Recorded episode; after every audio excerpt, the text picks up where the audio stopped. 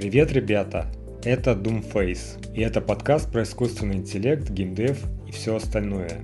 Я решил поручить ведение подкаста нейросетям, так как очень сильно занят разработкой моей 2D MMORPG игры. Этот подкаст имеет исключительно развлекательно-познавательный контекст и не может быть призывом к действию. Чтобы не пропустить новые выпуски, присоединяйтесь к нашей группе в Telegram, где вы также узнаете больше о моей геймдев разработке и многое другое. Желаю приятного прослушивания.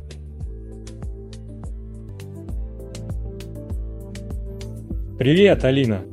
Ну что, сегодня у нас в программе довольно горячая тема. Почему все так ненавидят шортс на YouTube?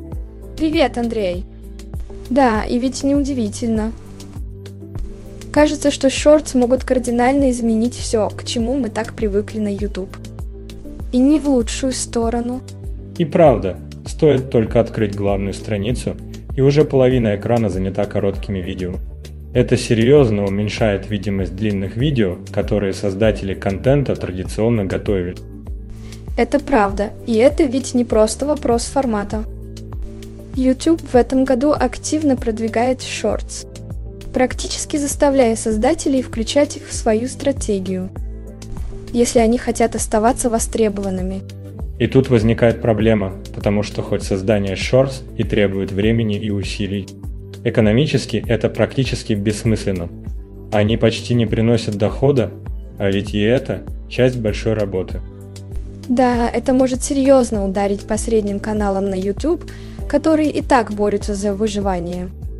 Представь твое творчество, вложенная работа и время. Все это смещается на второй план ради нескончаемого потока коротких видео. Совершенно верно, Алина. Становится очевидно, что YouTube идет по стопам TikTok, но вопрос в том, нужно ли это сообществу и самой платформе. Что за этим следует для контента и для нас, как для зрителей и создателей? Наблюдать за этими изменениями и адаптироваться к ним будет ключевым для всех. Кто связан с YouTube? Ну, как всегда, Андрей, наша задача – помочь нашим слушателям понять эти изменения и найти наилучшие стратегии адаптации. Совершенно верно. И под этим мы не понимаем простое копирование формата, а разработку собственного подхода, который позволит сохранить уникальность контента и лояльность аудитории. Ну, на самом деле, видеоконтент в последнее время ощутимо меняется. И у меня есть опасения по этому поводу. У меня есть знакомые создатели контента, которые говорят о том, как сложен этот год для них из-за непредсказуемого падения просмотров. Они посвятили свою жизнь созданию видео и развитию своих маленьких бизнесов вокруг этого. Но сейчас они буквально борются за выживание, потому что их просмотры пропадают за одну ночь. Да, Андрей, это действительно серьезная проблема. Особенно если учесть, что не у всех каналов есть финансовые ресурсы или возможность просто создать пару дополнительных видео для восстановления просмотра. Смотрю на эту ситуацию, и мне кажется, что боль больше средних каналов будет только расти. Сомнений нет, что если текущая тенденция изменений продолжится, то скоро пострадают и другие категории создателей. Кстати, пикантный факт. Несмотря на то, что с помощью шорт-видео, похоже, мы знакомимся с большим числом авторов, я боюсь, что именно эта тенденция может покончить с самой идеей контент-креаторства. Надо признать, Шорты появились не просто как еще один способ творческого выражения или новый формат для зрителя, но как ответ на популярность TikTok. Это борьба за внимание аудитории, и здесь нет места пассивности. К слову, лет так пять назад YouTube оценивал успех видео на основе количества просмотренных минут. Так что длинные видео были на вес золота. И это довольно серьезное изменение. Те, кто не хочет создавать длинные видео, они могли ощутить себя в ущербном положении. Но сейчас все стремятся к минимализму и краткости. Это бросает вызов всей системе, меняет то, как мы взаимодействуем с контентом и, конечно, как он создается. Да, и это затрагивает не только создателей и их контент, но и нас с тобой, зрителей. Мы все больше привлекаемся к легкому контенту, который не требует много времени и внимания. Но по иронии судьбы, это также может изменить саму сущность понятия контент-креатор. Алина, ты в курсе, что в эпоху высоких затрат на производство скетч, комедии и анимации испытывают определенные трудности?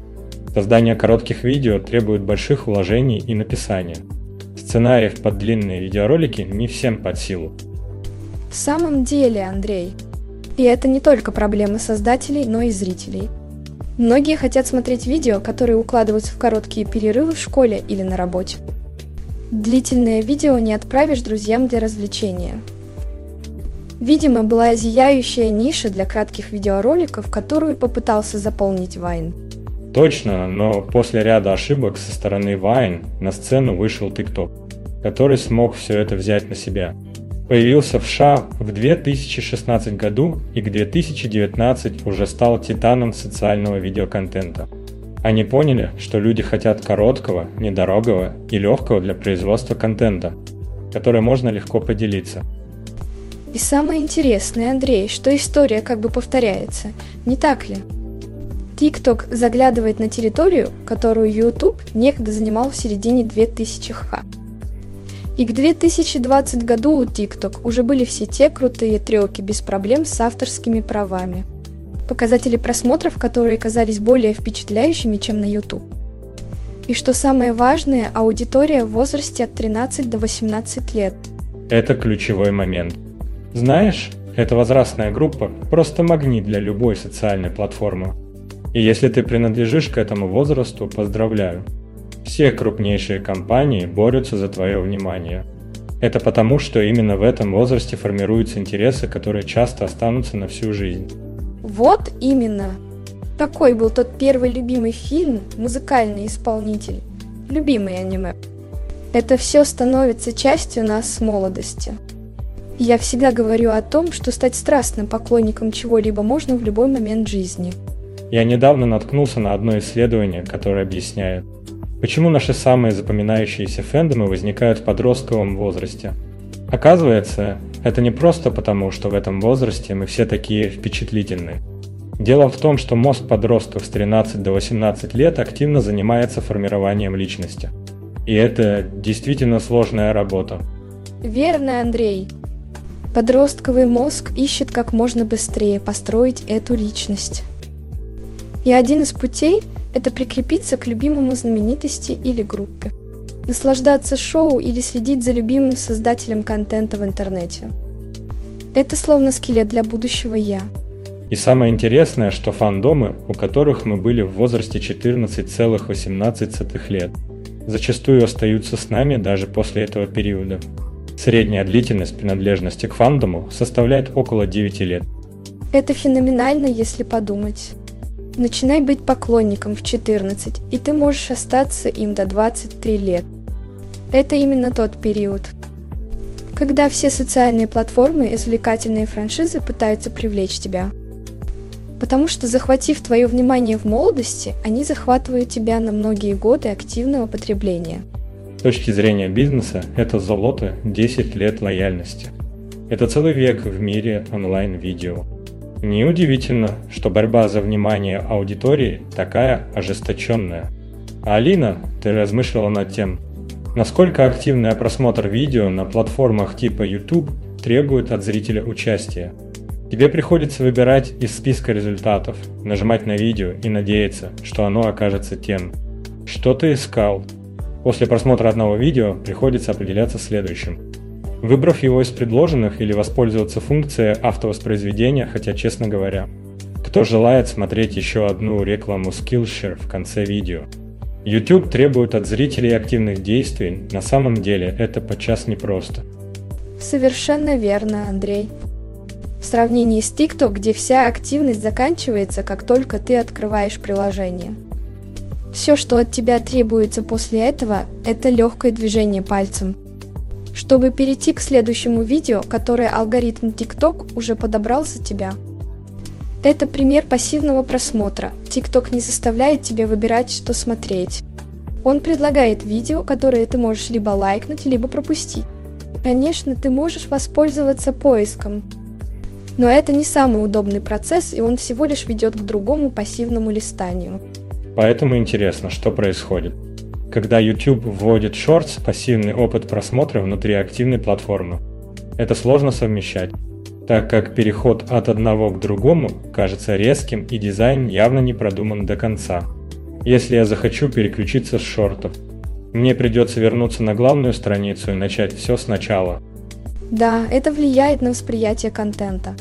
Когда мы погружены в пассивный просмотр, мы все еще смотрим видео, но теряем контекст вокруг него. Это не просто о дизайне, но и о том, как платформы поощряют взаимодействие с контентом. В пассивном просмотре нас ведет алгоритм, в активном мы сами принимаем решение о том, что смотреть дальше, и это дает нам возможность глубже соединяться с контентом и его создателями. Алина, подумай только эта история, которую я слышал от коллег по работе, кристально показывает, почему YouTube продолжает оставаться на вершине уже десятилетия. Команда Theorist недавно наняла продюсера социальных сетей. И в процессе собеседования перед ними стояла задача назвать несколько аккаунтов в TikTok, о которых мы могли бы не знать. И это так показательно, не правда ли? Ведь эти вопросы раскрывают глубину их понимания платформы. В случае с YouTube каждый кандидат всегда с легкостью мог назвать несколько каналов, которые их впечатляли, и так я, к примеру, узнала о дизайне от Юкстапоса и Ажеле из майонеза от Лиам Томпсон. Но вот когда речь заходит о TikTok, даже самые сильные кандидаты впадали в ступор – они могли пересказать содержание видео, но вот запомнить, кто его создал, это было сложнее. Будто какая-то странная цифровая амнезия. Да, и я заметила, как люди говорят, я должен показать тебе этот ТикТок, или ты видел. Как тот парень делает то, то и то. Но имена создателей ускользают. Это не они пытаются игнорировать авторов – эта платформа TikTok как бы подталкивает их прочь от создателей. Совершенно верно. Имя автора скрыто, маленькое, в уголке экрана. Нам известны создатели на YouTube, потому что мы сами их ищем. Выбираем с главной страницы или с предложений. TikTok же работает иначе, это как прокрутка ленты без лиц. Так, разбираемся, в чем тут дело, YouTube и их концепция страниц каналу. Это фактически делает их превосходным веб, хостом, где каждый создатель контента подобен собственному сайту с уникальной атмосферой.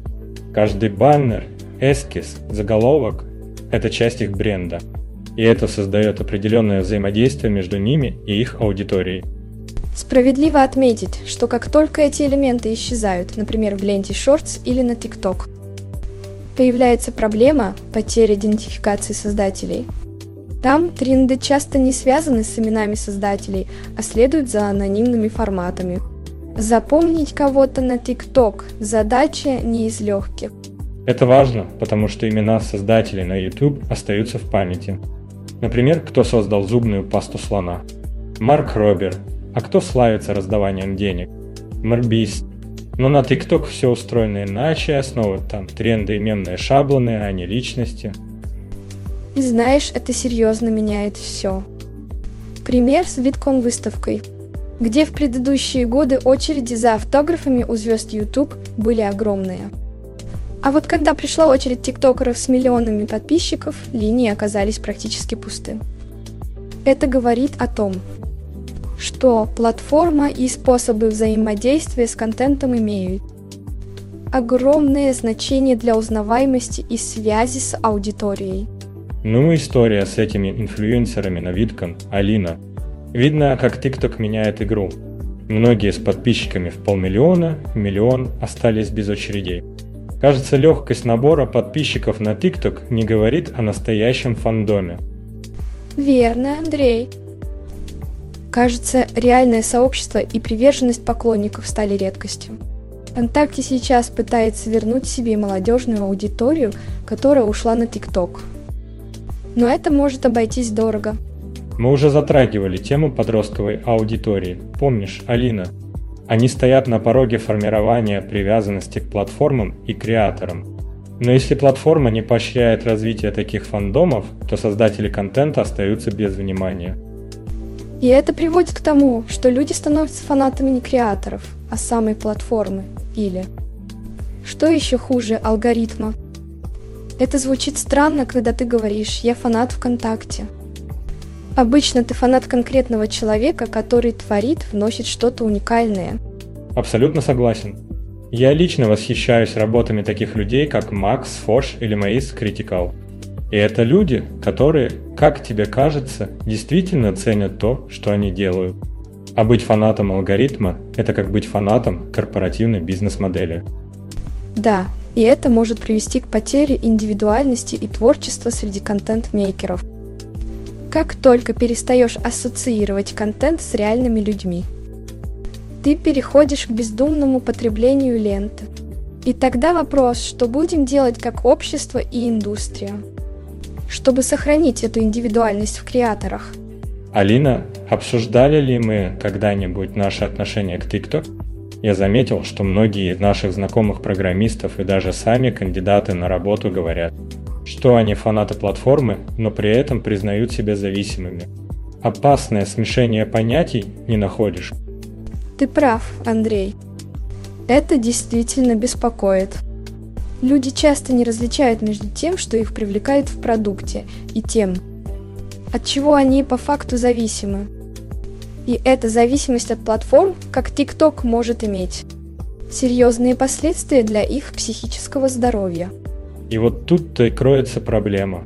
Когда пользователи путают преданность платформе с зависимостью от нее, это делает их уязвимыми. Видимо, такие платформы используют психологические трюки, чтобы крепче держать их, а ты видел наш последний подкаст о том, как мозг реагирует на бесконечную прокрутку контента в ТикТок? Там обсуждаются те самые механизмы зависимости, которые срабатывают каждый раз, когда мы видим что? То новое и интересное. Да, это породило интересный разговор о том, как ВКонтакте используют функцию под названием шорты для атаки на основной формат TikTok. Ведь им нужно привлечь новую аудиторию для долгосрочного выживания платформы, особенно подростков. И эта стратегия, хоть и понятная, но здесь есть опасность. Если ВКонтакте развивает шорты только для краткосрочного успеха. Всем нам стоит задуматься о долгосрочной лояльности идейного сообщества. Их борьба за демографию молодежи, конечно, понятна, но цена этой битвы может быть велика. Наши коллеги обсуждали недавно модель распространения контента на YouTube и ее схожесть с TikTok. Особенно функцию, аналогичную странице For You. Похоже, YouTube нацеливается на привлечение новой аудитории и создание привычки просмотра. Да, Андрей, это кажется выгодным на первый взгляд. Крупные платформы часто страдают от проблем, связанных с контентом. Мейкерами их действия не всегда соответствуют ожиданиям сообщества – они могут уйти на перерыв или полностью исчезнуть. В отличие от создателей, бесконечная лента контента кажется вечной. Но взгляды на такую бесконечную скроллинг-ленту могут быть обманчивы. В конце концов, люди не строят отношений с пассивным потоком контента. Они становятся его зависимыми. И для долгосрочного здоровья как платформ, так и пользователей это не очень хороший сигнал. Самое ценное в YouTube – это отношения между создателями и зрителями. Способность формировать крепкие сообщества. Это нечто, что ты помнишь и где чувствуешь принадлежность. Такое надолго остается в памяти. Вот именно, Алина. И стоит искать тот контент и ту платформу, где каждый может найти что-то свое. Что будет значимо именно для него. Если мы, как создатели, можем участвовать в этом процессе, поддерживая и помогая расти нашим сообществам, это здорово. И крайне ценно, если кто-то нашел это с нами и нашим подкастом. Алина, знаешь, я размышлял об этом новом направлении YouTube на короткие видео, YouTube Shorts, которые стали особенно популярны в 2024 году. Пользователям, кажется, не нравятся эти изменения, и мне интересно твое мнение по этому поводу. О, да, Андрей, это действительно заметное явление. Как коуч я могу сказать, что отрицательная реакция может быть связана с несколькими факторами. Во-первых, это обратная связь. Люди используют кнопку «не нравится». Если контент им не понравился или не оправдал ожиданий. Верно. И есть еще тема алгоритмов. Продвинутые пользователи пытаются влиять на контент, который они видят через алгоритм, нажимая «не нравится» на видео, которые им не интересны. А еще не стоит забывать о троллинге. К сожалению, в интернете всегда найдутся люди, которые готовы ставить лайки или дизлайки просто для развлечения или из за антипатии к тем или иным авторам. Да, это бывает. И иногда нажатие на «не нравится» случается просто случайно. Ведь эту кнопку легко перепутать с кнопкой «нравится», особенно на мобильных устройствах. YouTube Shorts во многом напоминает контент на TikTok и те, кто предпочитает YouTube для просмотра более длинных видео. Могут проявлять сопротивление этим коротким видео, что тоже влияет на количество дизлайков. Авторам, с другой стороны, стоит сконцентрироваться на создании ценного контента, который будет откликаться у их аудитории, избегать ненужных споров делать видео более личным и использовать аналитические инструменты YouTube для понимания предпочтений и поведения зрителей. Важно помнить, что дизлайки – это тоже участие в жизни канала и могут служить ценной обратной связью для создателей.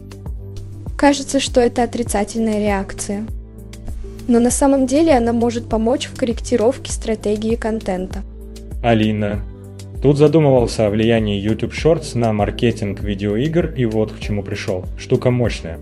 Начало, понятное дело, огромнейшая аудитория YouTube. Теперь Shorts может в этом потенциале поучаствовать, привлекая потенциальных геймеров. И не говори, Андрей. Формат коротких роликов прямо как создан для этого, зацепить зрителя за считанные секунды.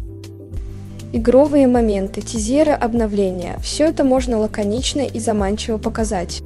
К тому же у этих шортс есть шансы стать вирусными. Представляешь, какой это может дать толчок популярности игры, если ролик выстрелит? Точно. Маркетологи смогут через платформы делиться этими короткими роликами, расширяя свое влияние. Это еще и строит сообщество вокруг игры, создает преданность и вовлеченность.